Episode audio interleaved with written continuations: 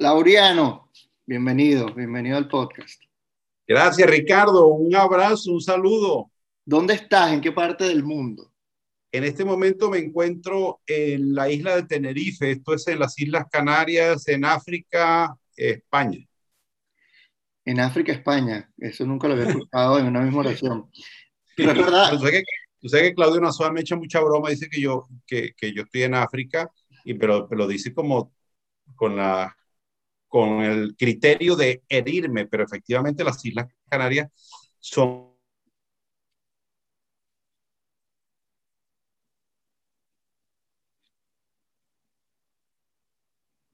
Perdí el internet, te perdí. Ya, yo también a ti. Ahora. Te encontré, te encontré nuevamente. Así es la vida. Aquí está, ajá. Este, ajá, que está en África. ¿Sabes qué? En estos días vi que está a la misma altura que Florida, Tenerife. Sí, ciertamente. Las Islas Canarias están a la misma altura que, el, que Miami. Qué loco. Eh, o sea, el mismo clima y todo. Es un clima muy benévolo, muy bueno. Eh, yo creo que incluso mejor que el de la Florida porque es un clima menos húmedo. Las mm. Islas Canarias están expuestas a los vientos alisios y además de eso, eh, bueno, es, hace mucho viento siempre. Y después eh, la gente es muy simpática, es muy amable eh, y además que tiene un cariño muy particular por Venezuela, lo cual le hace a uno la vida más grata y más llevadera te gusta mucho, tú eres español de nacimiento. Y... Yo nací aquí, sí, yo nací aquí en, Tenerife, Y, y, me fui chiquitico, me fui niño a Venezuela. ¿Sientes que volviste a tu casa o llegaste a un, país que no, no, sentías que era tuyo? Bueno, siento que estoy en un país que no es el mío. E, es una sensación rara, porque bueno, efectivamente mi país es Venezuela.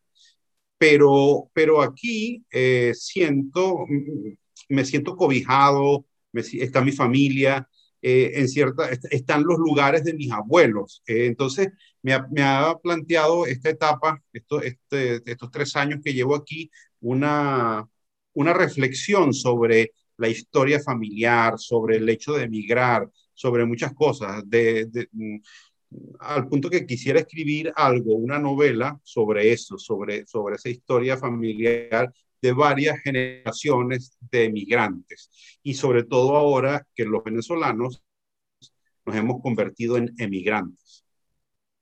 ¿Sientes que eh, la migración te cambió? Sí, totalmente, Ricardo, totalmente. O sea, la, sobre todo, bueno, las dos. Fíjate, cuando yo me fui de niño a Venezuela, esa emigración cambió mi vida me hizo una persona eh, más preparada, con más oportunidades, una persona que llegó a la universidad, una persona, o sea, Venezuela, eh, para, para los que emigraron a Venezuela, Venezuela fue un país de oportunidades, de progreso espiritual, material, de todo tipo. Entonces, nuestra vida cambió. ¿Y sabes cómo lo mido, Ricardo? Porque como ahora he vuelto aquí al pueblito de mis, de mis padres, veo a los niños que fueron conmigo a la escuela convertidos hoy en hombres. Y entonces veo cómo son sus vidas y me, digo, esta sería mi vida si mm. yo no hubiese tenido la oportunidad que tuve de emigrar.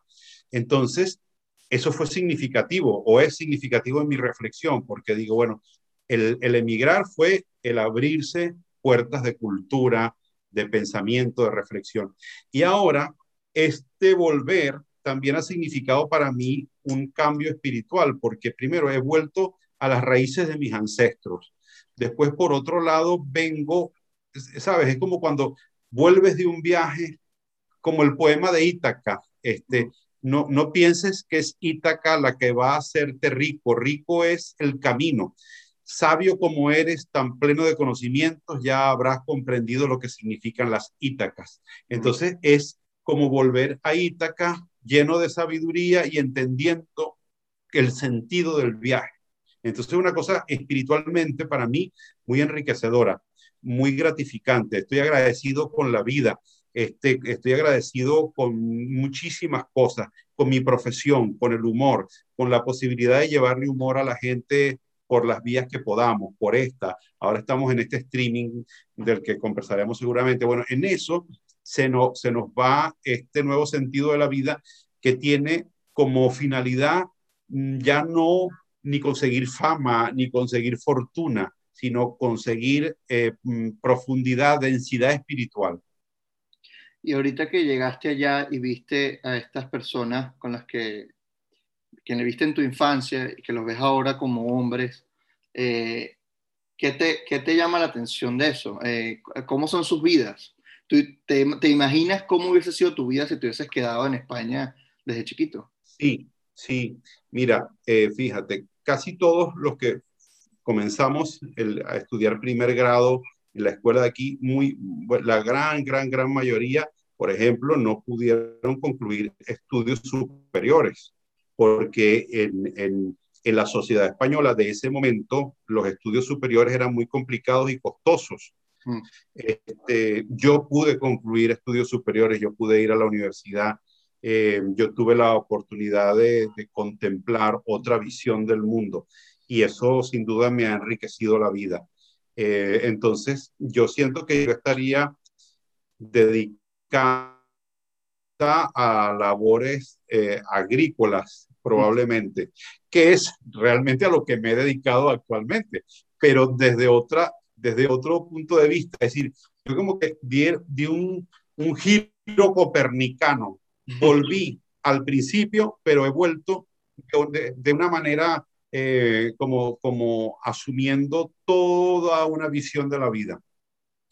¿Y haces agricultura ahorita? Estoy en ello. Eh, estoy, bueno, mira, ahorita tengo sembrada cebolla. Lo que pasa es que, bueno, tengo altibajos. La vida del agricultor también te enseña mucho de la esperanza. Eh, tú depositas en una semilla toda tu, tu expectativa y algunas se dan y otras no se dan, como los proyectos vitales. Pero eh, nunca pierdes la esperanza de sembrar algo nuevo. Ahorita tengo sembrada cebolla, tengo sembrado este, auyama, tengo sembrado una cosa que se llama aquí bubango, pero que nosotros llamamos en Venezuela calabacín. Mm. Tengo sembrado, yo compré unas maticas de maíz para sembrarlas también, este, para hacer cachapas en, en un par de meses, y en eso ando. Y, eso me da, y bueno, y árboles frutales. Tengo manzano, un cerezo, dos matas de naranja y una de granada. Esas son mis primeras maticas que he sembrado en, esta, en este viaje. ¿Lo consideras un hobby? Lo considero un hobby porque no puedo vivir de eso. Pero sabes que es una cosa agradable que tú necesites una cebolla y vayas al huerto y la, y la saques. Te da una sensación como de que te estás adueñando de tu destino realmente. Y eso es lo que yo creo que, que, es mi etapa de este momento, adueñarme de mi, de mi destino, de mi rumbo. ¿Y no tienes unas vaquitas y unos cochinitos para adueñarte? No tengo porque la responsabilidad de los animales es mucho mayor. Hay que tener más, más compromiso con ellos. Y yo espero poder volver a viajar próximamente cuando la pandemia pase. Entonces los animales tú no los puedes tirar al abandono. Por eso no he entrado en la parte, pero me gustaría, por ejemplo, eh, el ordeño de cabras, sobre todo de cabras, para hacer queso. Aunque yo no como queso, pero he estado experimentando con, el otro día fabriqué un queso y me quedó bueno según los que lo probaron. Entonces, em, quisiera hacer algunos quesitos también. Qué divertido. ¿Tú sabías que ibas a hacer algo así cuando, cuando te mudaste o fue algo que te tomó de imprevisto? No me imaginé. Lo, que resulta es, bueno, la, historia es que hay una casa de, de las herencias que recibimos de nuestros antepasados. A mí me tocó una casa que está metida arriba en la montaña que perteneció a mis abuelos, mm. que casualmente es la casa en la que yo nací. Esa casita estaba muy viejita y ya pasa los 100 años y si no se le metía mano, se iba a caer.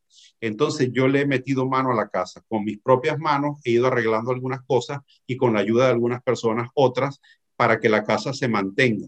Eh, por ejemplo, hacerle un baño, hacerle una cocina que no tenía en esa época, la pobreza era tan grande que no se usaba el baño, sino una cosa que llamaban el retrete que quedaba al otro lado del camino, que era como una especie de pozo séptico. No había agua potable, no había electricidad, nos iluminábamos con unas lámparas que se llamaban de carburo. Eran unas lámparas, lámparas a las que se les metía una piedra de carburo, un, eh, el carburo, no, sé si es un mineral, se podría decir, eh, recuerdo que eran unas piedras y se les echaba agua y el contacto del agua con el carburo eh, expelía un gas y ese gas hacía que la lámpara se encendiera, era combustible y, con velas también, por supuesto. Y después, eh, entonces, bueno, le construí una cocina y un baño.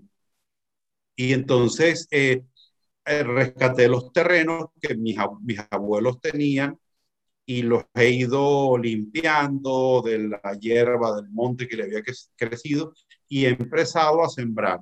Mi propósito es hacer un pequeño viñedo y, y fabricar vino también. O sea, te ha convertido en un artesano, básicamente, ¿ah? Me he convertido en un artesano y también en un carpintero, gracias a, Emilio, que tiene una carpintería eh, en, allá en San Antonio del Golfo, eh, que se llama La Mamá de Palo y entonces eh, él dice que yo he abierto aquí una filial de la, mamá de Palo 2, este, que es una, Emilio hace muy, Emilio es un excelente carpintero y yo he ido aprendiendo algunas cosas de él cuando él vino por acá, que vinimos a trabajar acá, él me hizo comprar unas maquinarias, eh, una máquina para cortar la madera y tal, y entonces he ido haciendo cosas. Ahora voy a hacer una, una especie de catapulta para tapar el sótano y convertir un área en, biblioteca. Todo eso lo voy a hacer yo de un chinchorro que compré en Carora, pero me caí del chinchorro porque como las paredes son antiguas, no agarraron bien los anclajes y estaba yo en el chinchorro cuando este se vino al piso, pero aquí me tiene, saludable. Plomó. Mira, Laureano, ¿y no te dio miedo comenzar? O sea, no solamente te fuiste a un nuevo país, sino que comenzaste un nuevo estilo de vida. Mira, mm, Ricardo, no, no, no, no sé. Fíjate, es curioso, yo estoy haciendo un monólogo sobre el miedo, pero le, he, ido, he ido perdiendo el miedo. Eh, ya no temo a muchas cosas que, que, antes me, resultaban temibles. Eh, estoy muy conforme porque además en la medida, eh, tú sabes que hay un dicho que a mí me parece que tiene mucha validez. Dicen que rico es no quien más tiene, sino quien menos necesita. Y me doy cuenta en esta etapa de mi vida en que necesito muy poco, de que son muy pocas cosas las que necesito para tener una vida en armonía.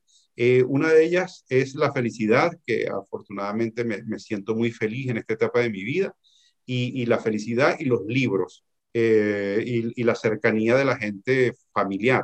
Entonces, son dones que he aprendido a agradecer. O sea, yo, yo estuve toda mi vida, eh, mis padres regresaron muy pronto a Venezuela y, y yo estuve pues mucho tiempo sin la cercanía familiar. Estoy disfrutando de eso que tenía mucho tiempo que no lo disfrutaba también. Fíjate que eh, eh, hablas de, de, que tu nuevo monólogo es sobre el miedo, que cuando lo, lo, lo haces por streaming, ¿cuándo lo estrenas? El 27 de este mes de junio a las 5 de la tarde, hora de Caracas. Y me llama la atención porque los comediantes usualmente hablamos de lo que sentimos en ese momento, de lo que queremos decir. Y me dices que no sientes miedo ahorita, que lo, básicamente es algo como que has dejado atrás.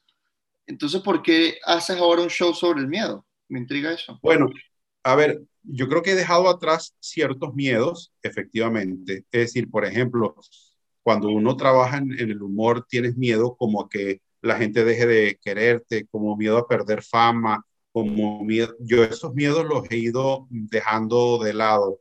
Eh, miedo a que te critiquen, ya yo veo las críticas, si me hunden en el Twitter o si me exaltan, me da exactamente lo mismo. Trato a los dos, a los dos sentimientos con, con igualdad. Es decir, por supuesto que agradezco los buenos comentarios, pero no me hacen envanecerme. Y los malos comentarios ya no logran deprimirme como en otros tiempos. Pero, por ejemplo, hay otros miedos que conservo. Yo tengo mucho miedo al futuro de nosotros, al futuro de Venezuela. Yo le tengo mucho miedo.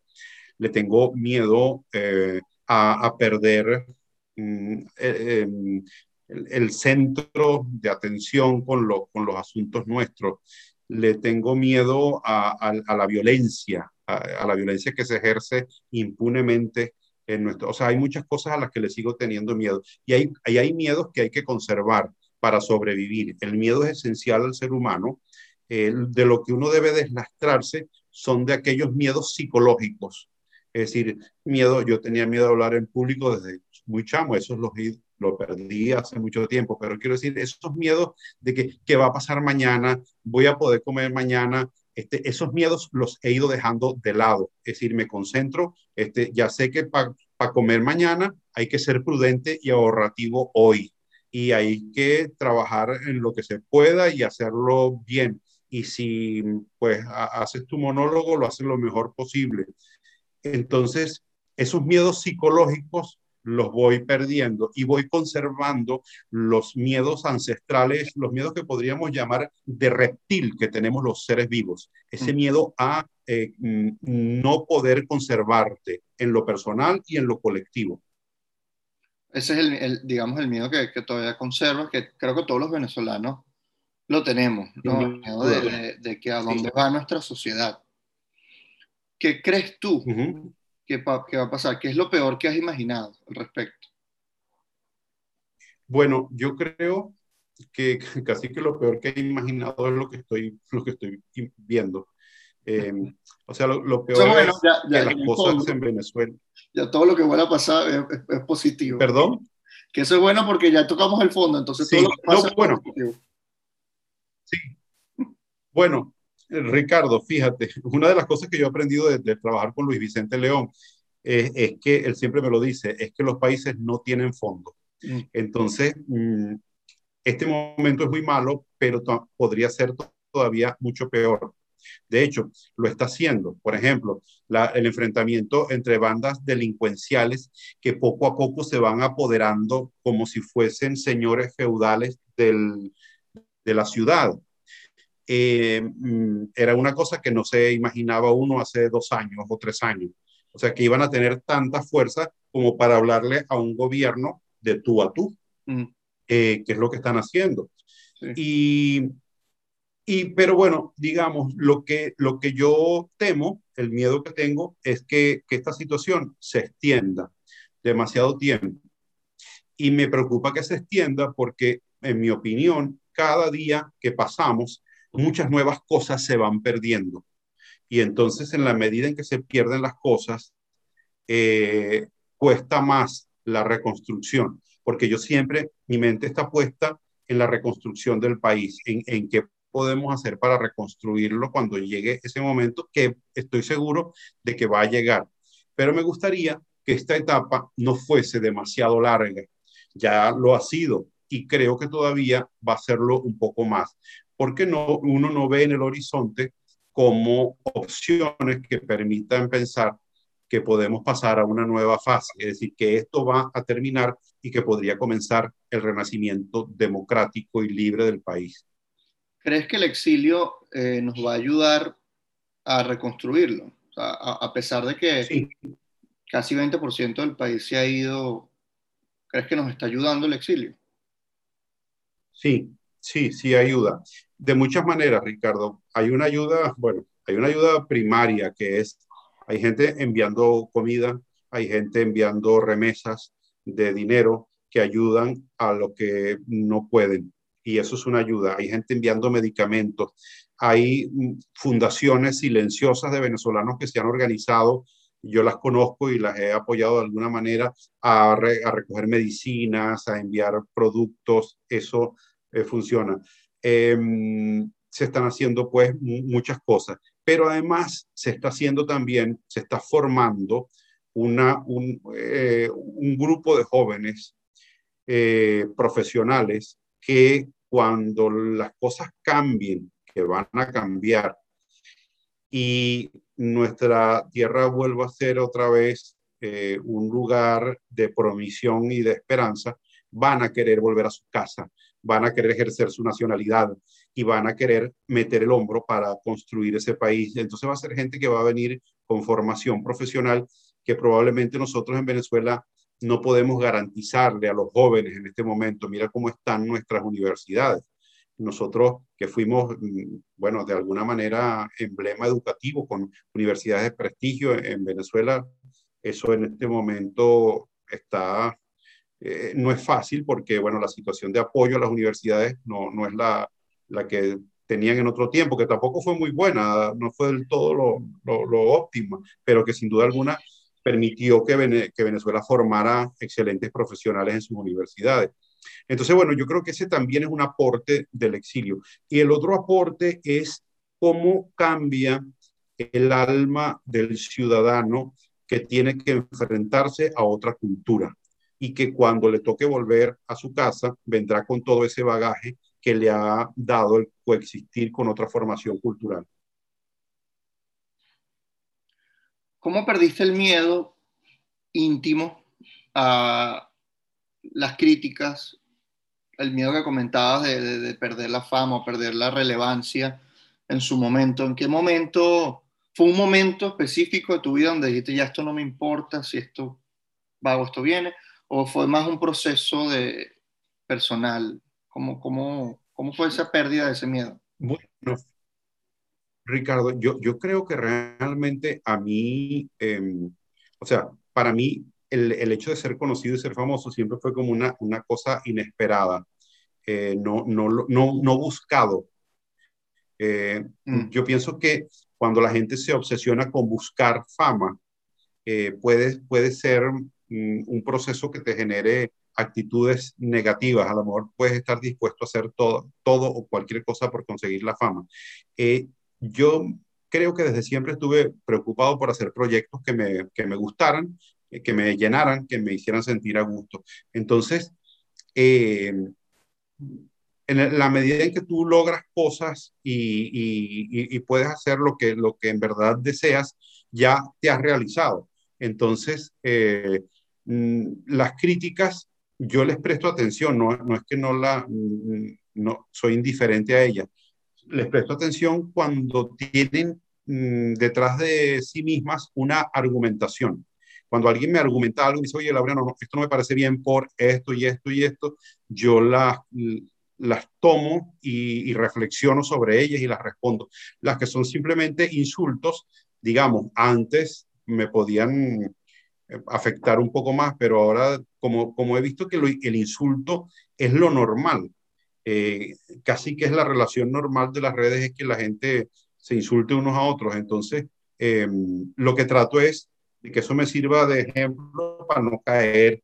O sea, yo, yo no quiero caer en, en ser lo mismo, de, de, de, manejar irresponsablemente las redes, manejarlas, o sea, yo quiero manejarlas de una manera didáctica, que ayuden a que, a que la gente pues entienda mejor las cosas o a que conozca un dato cultural interesante que no conocía. Ese tipo de cosas me gusta hacerlas y no hacerme eco de, o sea, que, creo que este es un tiempo muy complicado, además tecnológicamente, tenemos cada vez más a la disposición nuevos medios y, y esto tenemos los que tenemos, digamos, trascendencia, que nos reconocen y que nos siguen, hacerlo con mucha responsabilidad.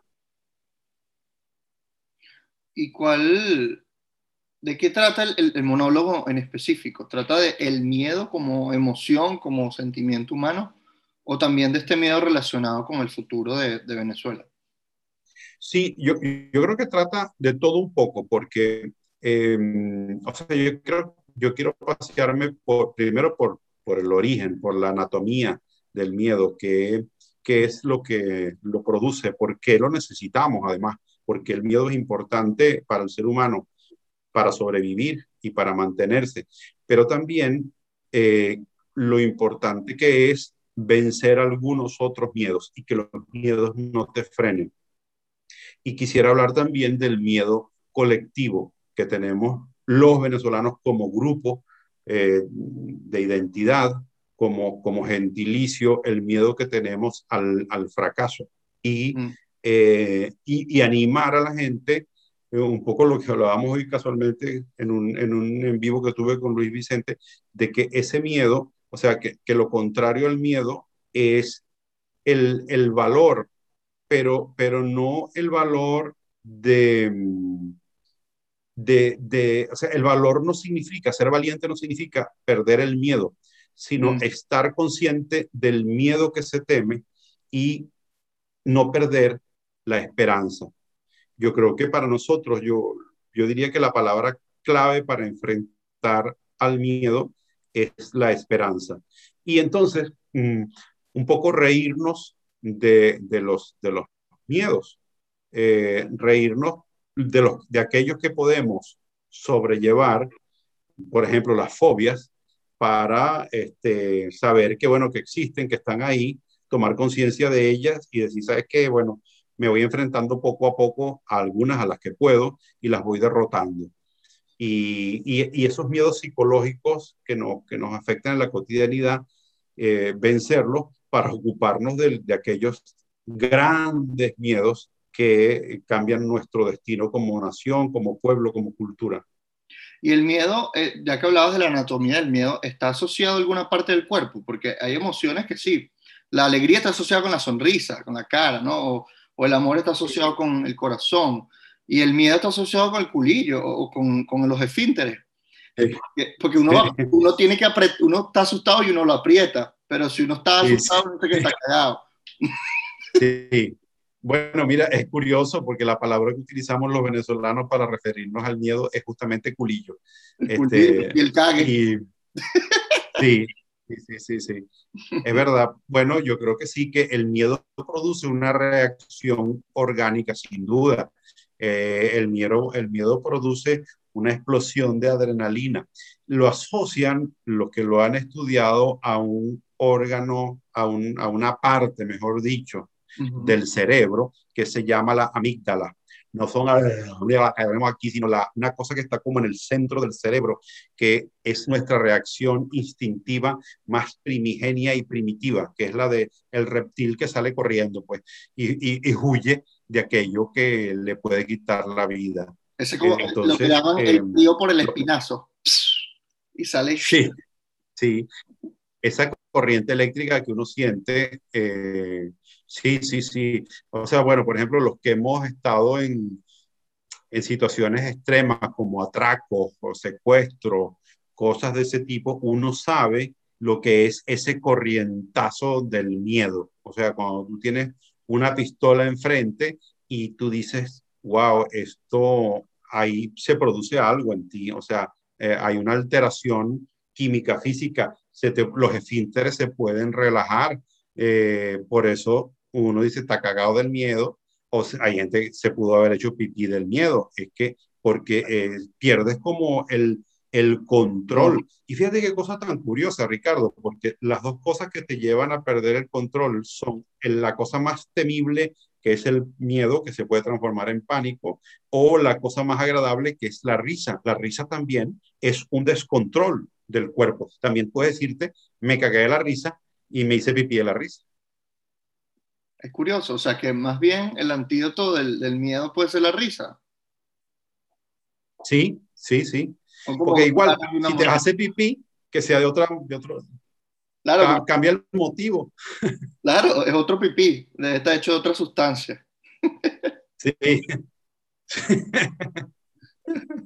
Laureano, y en este tiempo de, que te has, no te has retirado, pero te estás tomando un tiempo de, de vivir un nuevo estilo de vida, este, estás básicamente pasando de ser artista a artesano, que lo veo más bien como una evolución del artista, porque hay una reflexión sobre la artesanía que es muy bonita, que se la leía a un, a un sociólogo americano, eh, que dice que la artesanía, el trabajo con las manos, es uno de los trabajos que te permite pensar éticamente sobre lo que haces, porque ahora en el mundo globalizado, el mundo industrial o tecnológico, muy pocas veces nos detenemos a pensar para qué estoy haciendo este trabajo eh, o cuál es el propósito de, mi trabajo y, cuál es la ética de, esto que estoy haciendo, sino que uno más bien piensa, claro. estoy haciendo mi trabajo, que es el caso, por ejemplo, de Venezuela, como muchos de los policías que acatan órdenes de represión, ese tipo de cosas, dicen, yo solo hago mi trabajo, a pesar de que no es ético. Eh, ¿Qué reflexión te trae esto, ya que lo has experimentado, eh, digamos, en, carne propia? la labor del, del, del, artesano, de trabajar con las manos, de pensar mientras trabajas algo para, para, para, por el bien de sí mismo, por el bien de hacerlo. ¿Cómo crees que se puede aplicar, digamos, esta, digamos, ética del artesano a, no sé, a, otras áreas, a otras áreas de, de como puede ser la policía? Pero has dicho muy bien, Ricardo, yo sí creo en eso. Eh, de, de, hecho, tu pregunta me recuerda el viejo principio monástico que decía ora et labora, es decir, y hacer de tu trabajo una oración. Mm. Mira, en la medida en que uno va eh, convirtiéndose en artesano, te das cuenta de que haces cosas con el motivo o con la finalidad, mejor dicho, de que trasciendan. Y yo creo que uno debe hacer cosas con la finalidad de que trasciendan. Y cuando tú piensas en la trascendencia, entonces la calidad de lo que haces comienza a ser mejor. Es decir, tú como humorista en el escenario vas a tratar de no decir lo primero que se te vino a la cabeza, sino tratar de decir algo que pueda trascender, que pueda quedar, que pueda ayudar a que el mundo sea mejor. Es decir, el, el árbol que siembra el campesino probablemente no dé frutos para él. A lo mejor los frutos los va a dar para otro que viene detrás, pero es que alguien tiene que sembrar para que otro coseche. Entonces, eso se aplica mucho al sentido de la existencia. El sentido de la existencia humana, efímera y tan breve, es un eterno sembrar para que otro coseche. Y ese que cosecha siembra a su vez para otros. la vida es al final una carrera de relevos en la que uno debe tratar de dejar el mundo un poco mejor de lo que el mundo fue.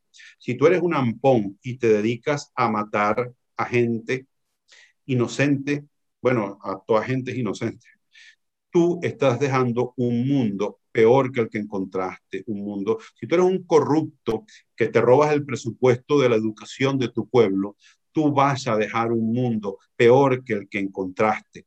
Si tú eres un dictador que te dedicas a torturar y a oprimir y a, asesinar gente, tú vas a dejar un mundo peor que el que encontraste. Entonces, si cada uno de nosotros comienza a pensar distinto, a pensarse como sembrador de un mundo nuevo, de un mundo de progreso, de prosperidad, de, equilibrio, de justicia, de razón, de pensamiento, entonces quizá podamos cambiar la lógica del mundo.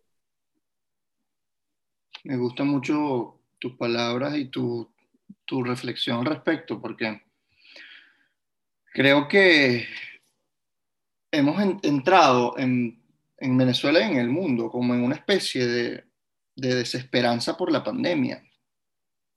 Sí. Y, y, me pasa que yo estoy ahorita de visita en Nueva York y aquí ha cambiado mucho las cosas, a pesar de que ya están volviendo a la normalidad. Ayer recién quitaron todas las restricciones por, por la COVID, pero la gente está, más, está muy agresiva. De hecho, han aumentado los crímenes acá y, y están muy preocupados en New York por eso.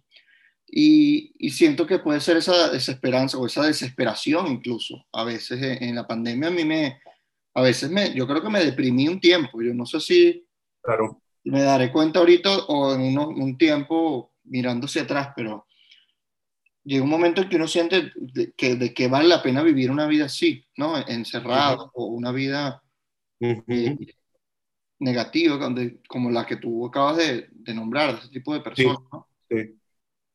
¿Cómo que... Pero fíjate, sí, sí, Ricardo, una de las cosas que yo pienso que nosotros tenemos que, que hacer para aliviar, porque es muy lógico, el, el, bueno, todo lo que esta pandemia ha generado en nosotros.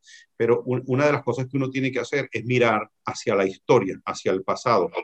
Y cuando empiezas a mirar hacia el pasado y, lo, y ves las cosas en perspectiva, tú dices, bueno, sí, estuvimos eh, todo este año con una situación muy compleja, muy difícil, pero la humanidad comienza a salir de esto. Uno ve, por ejemplo, la pandemia anterior, la de 1918, que todavía no se establece exactamente el número de, de, muertos, de víctimas, fue entre 50 y 100 millones de personas. Eso son muchísimas personas comparado con esta pandemia. Entonces, eh, pareciera que en ese sentido hemos, hemos avanzado con, con más eficiencia. Y, y si uno va más atrás y ve, por ejemplo, no sé, Eh, yo que estoy escribiendo mi novela sobre el tema de Constantinopla, eh, un episodio que sucede en, el año 540 mm, aproximadamente en, en Constantinopla, eh, cuando Justiniano y Teodora linchan a un grupo de rebeldes, los mandan a reunirse en el anfiteatro, en el hipódromo de Constantinopla, y mueren ese día 30.000 personas de un solo golpe asesinados por el ejército de Justiniano. Y entonces yo trato de imaginarme cómo puede ser 30.000 personas muertas un solo día por la mano de otros hombres eh, que además son su propio pueblo.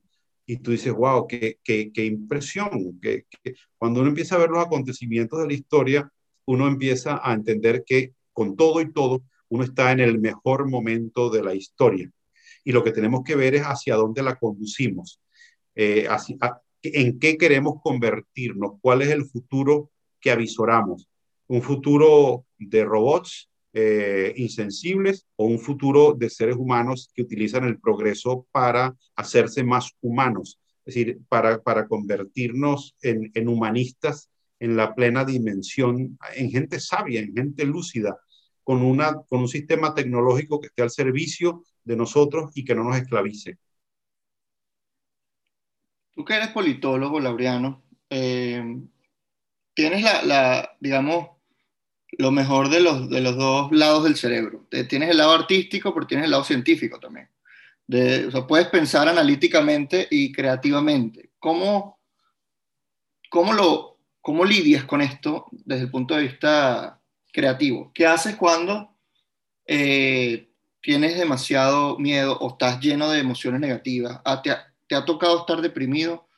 Eh, ¿Cómo haces para crear o para trabajar en esos tiempos? ¿Piensas analíticamente sobre tu depresión o sobre tu tristeza? ¿Cómo, cómo has lidiado con eso? Bueno, una pregunta muy compleja. Yo, uno no sabe exactamente cómo, cómo trabaja el, cerebro de uno. Yo creo que en lo, lo, analítico y lo creativo están como imbricados, así siento yo. Eh, por ejemplo, yo, yo, estoy preparando este monólogo del, del 27, pero lo estoy haciendo este, desde un punto de vista también analítico. Yo quiero comprender mm. eh, para explicar. Eh, y, y, claro, y quiero darle a esto cosas creativas, quiero, quiero mm, que la gente también se ría. O sea, quiero las dos cosas. Eh, entonces, para mí, los dos componentes como que los, los, mezclo ahí en una coctelera y, y bueno, vamos a ver qué, qué sale, ¿no? Y, y siento que mm, todo, todo ese, o sea, todo lo que uno va haciendo, eso que llamaba don Arturo Uslar Pietri, el hombre que voy siendo, el hombre que voy siendo es, eh, eh, es, lo que se expresa en cada cosa que hago. De modo que uno es lo que uno ha sido y lo que uno ha venido siendo. Y creo que en cada cosa que haces se expresa, se expresa todo. En lo creativo se expresa, o sea, desde la, el primer chancletazo que te dio tu mamá hasta lo que hiciste ayer. O sea, todo eso está ahí como dentro de uno. Uno es una, una gran caja en la que se han ido acumulando cosas que a veces uno no las tiene consciente, pero están ahí y cuando menos lo esperan salen a flote. A mí me ha pasado que han surgido cosas en, en un escenario que después yo recuerdo, uy, pero esto estaba bien guardado por ahí y de repente hubo algo que lo detonó y salió. Entonces, yo creo mucho en eso, en, la adrenalina del momento. Por eso es que nosotros, tu trabajo y el mío y el de todos los que hacemos comedia, requiere de un público frente para, para que nos dé inspiración y fuerza y carga.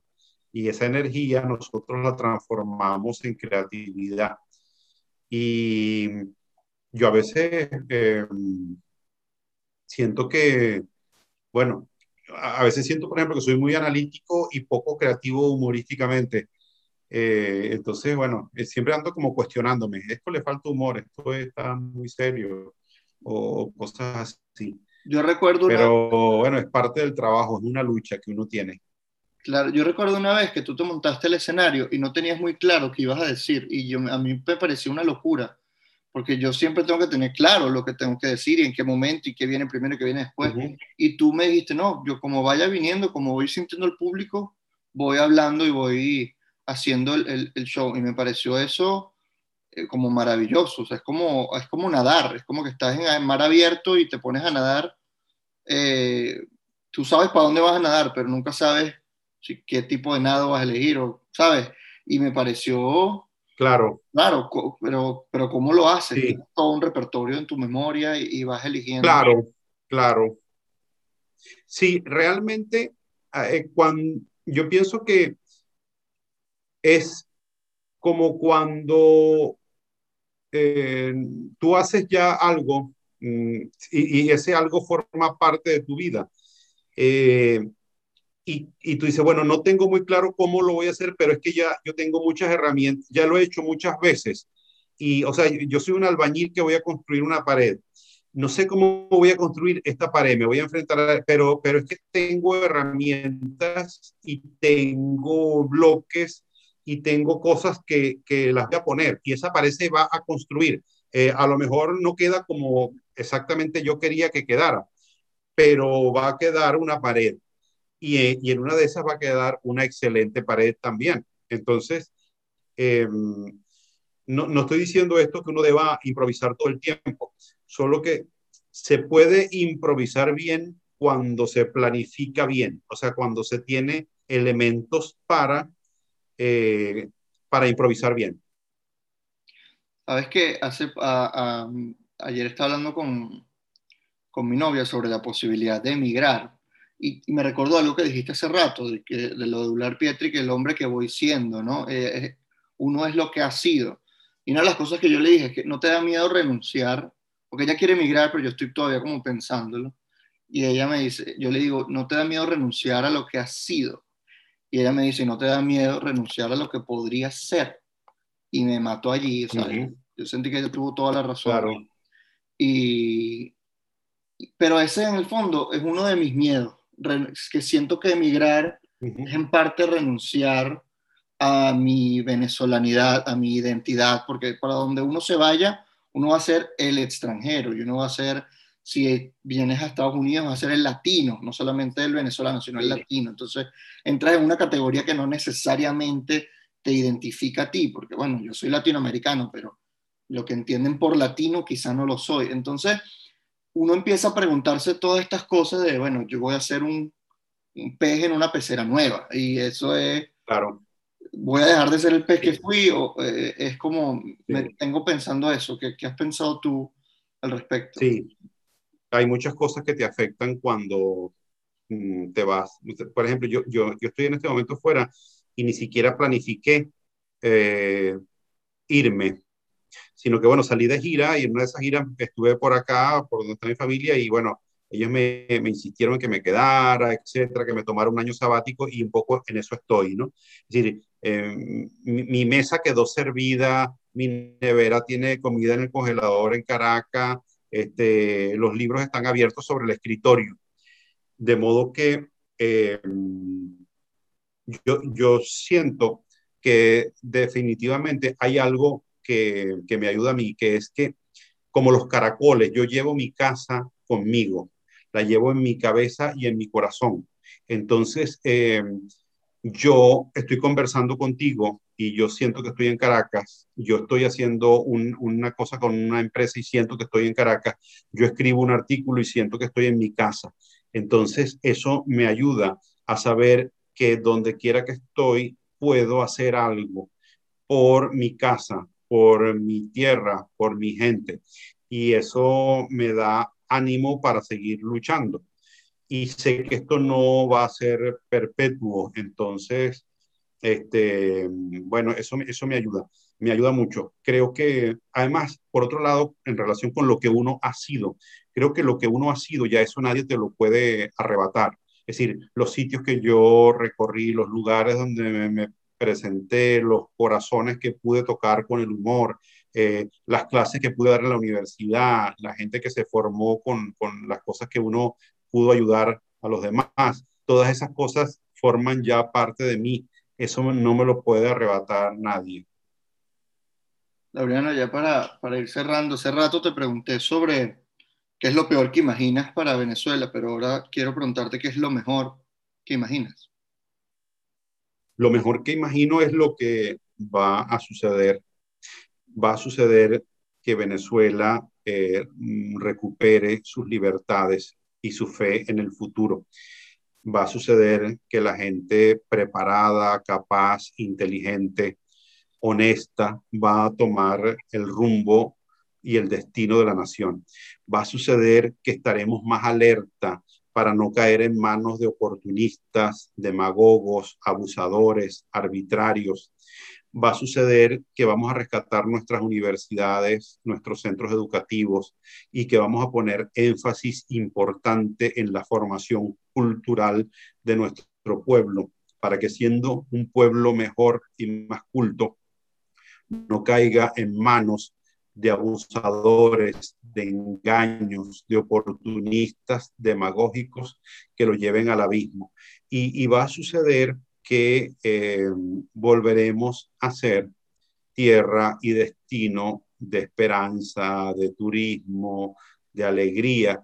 Todas esas cosas las anhelo y, hago algo cada día de alguna manera para que eso se dé. Eh, aporto, yo creo que, que, uno tiene que hacer algo desde el, o sea, mi terreno es la palabra. Esta entrevista contigo para mí es como un, un aporte a ese futuro para que la gente no pierda la esperanza de que va a venir. Y así lo siento también. ¿Cuánto, eh, cuéntanos de la, del show para que la gente sepa dónde comprar las entradas, cuándo es, todo, toda esa información, por favor, déjala acá. Ok. Mira, aquí en mi bio del Instagram tengo todos los datos para que lo puedan conseguir. En arroba eh, en golive.com. Aquí en mi, sí, en laurea, arroba Laureano Mar. En mi bio está, además que creo que directamente tocándolo ya se meten en el link. Me acabo de meter en el link de GoLive y aquí está, aparece el, espectáculo directamente. Entonces, eh, a través de esto, pueden, en, Venezuela además se puede pagar en bolívares, lo cual facilita las cosas a la gente. Los precios hemos querido que sean muy, muy económicos hasta hoy o hasta mañana, que están en preventa. Eh, una cosa más, más que todo simbólica, porque queremos que la gente se meta y que y que le sirva, que le sea útil, que le sea provechoso. Pero a partir de mañana sí creo que las entradas suben como a 1.500, 2.000 dólares cada entrada, una cosa así. Pero a partir de hoy son baratísimas. Sí. Em, y, bueno, este, Go Life es una plataforma además muy querida porque está a cargo de nuestro común amigo Bobby, Bobby Comedia y Mariana de Comedia, que son eh, unos insignes trabajadores del humor y ahora tienen este proyecto que ya puedo decirlo con propiedad, es un proyecto que tiene un largo camino recorrido con mucho éxito. Sí, sí, Go Live es muy, muy bueno. Go Live se escribe con triple I. Go, como. Triple I. Go Live.com. Y ahí está. Eh, sobre el miedo, eh, un show de, de Laureano Márquez. Eh, ¿Qué día? El 27. 27.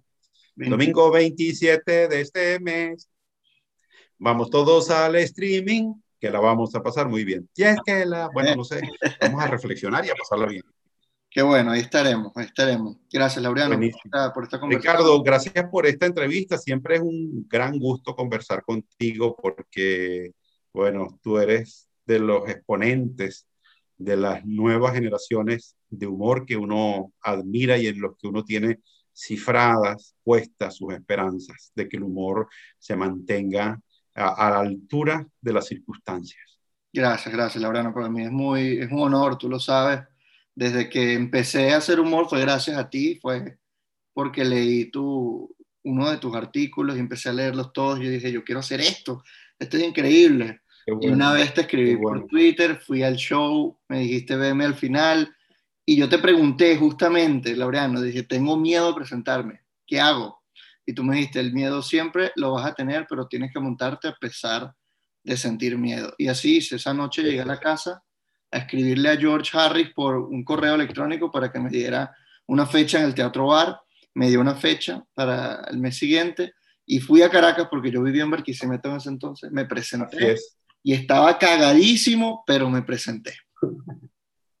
Muy bien. Yo creo que una de las cosas del miedo, y con eso adelanto algo del monólogo, es que algunos de estos miedos que tenemos, los que podemos combatir y vencer, debemos irlo haciendo poco a poco. Es decir, sumergiéndonos en ellos eh, hasta vencerlos. Yo siempre lo pongo como ejemplo, yo tenía pánico a hablar en público, miedo terrible. Y la vida me colocó en un oficio que es hablar frente a la gente. Y es curioso, yo cuando veo lo que hago, yo digo, es que, yo, yo no me imaginaba, yo en la universidad era incapaz de hacer una exposición. Cuando el profesor asignaba una exposición, yo entraba en una especie de, de, pánico que me duraba durante todo el semestre. Y ahora vivo de esto. Es, es increíble. Imagínate, uno nunca sabe. Pero muchísimas gracias, Laureano, por tu Bueno, me alegro, me alegra mucho de haber sido este, una chispa en tu vida. Yo creo que todos tenemos que, cuando uno siente que uno ha sido una chispa luminosa que enciende cosas buenas, uno siente que ha valido la pena este paso por la existencia. Sí, sí, más que una chispa, ha sido guía, ha sido eh, motivación, inspiración, así que estoy eternamente agradecido contigo. Esas cosas a uno lo, lo, lo, eso que dice se pone sobre los hombros de uno un compromiso, porque uno dice, oye, tengo que, tengo que ser mejor para que la gente que piensa así como tú piensas de mí y, y, que, y que se ha sentido inspirada no se desinspire. No, yo creo que no. No, no, no, decepcionar. Ese es uno de mis miedos, miedo a defraudar. Exactamente uno de, mm. de mis miedos. Sí. Creo que uno tiene que ser honesto con lo que uno es siempre y, y eso, los, que, los que quieran acompañarte estarán y los que no, o no te entendieron o, esperaban otra cosa de ti, pero si uno es honesto uno mismo con lo que uno desea y con lo que uno es y quiere hacer, yo creo que uno no va a defraudar. Lo importante tampoco es no defraudarse uno mismo, no, no, no comprometerse, no, no venderse uno mismo para, para gustarle a los demás. Eso creo que, eso sí es mi miedo. Yo, tú sabes que para cerrar con esto del miedo, voy a citar una frase del gran Franklin Delano. Franklin Delano dijo, a nada, tengo a nada temo más que al miedo mismo. Y te voy a decir una cosa, si alguien podía saber de Curillo era Franklin Delano. Gracias, Laureano. Te mando un abrazo grande. Un abrazo.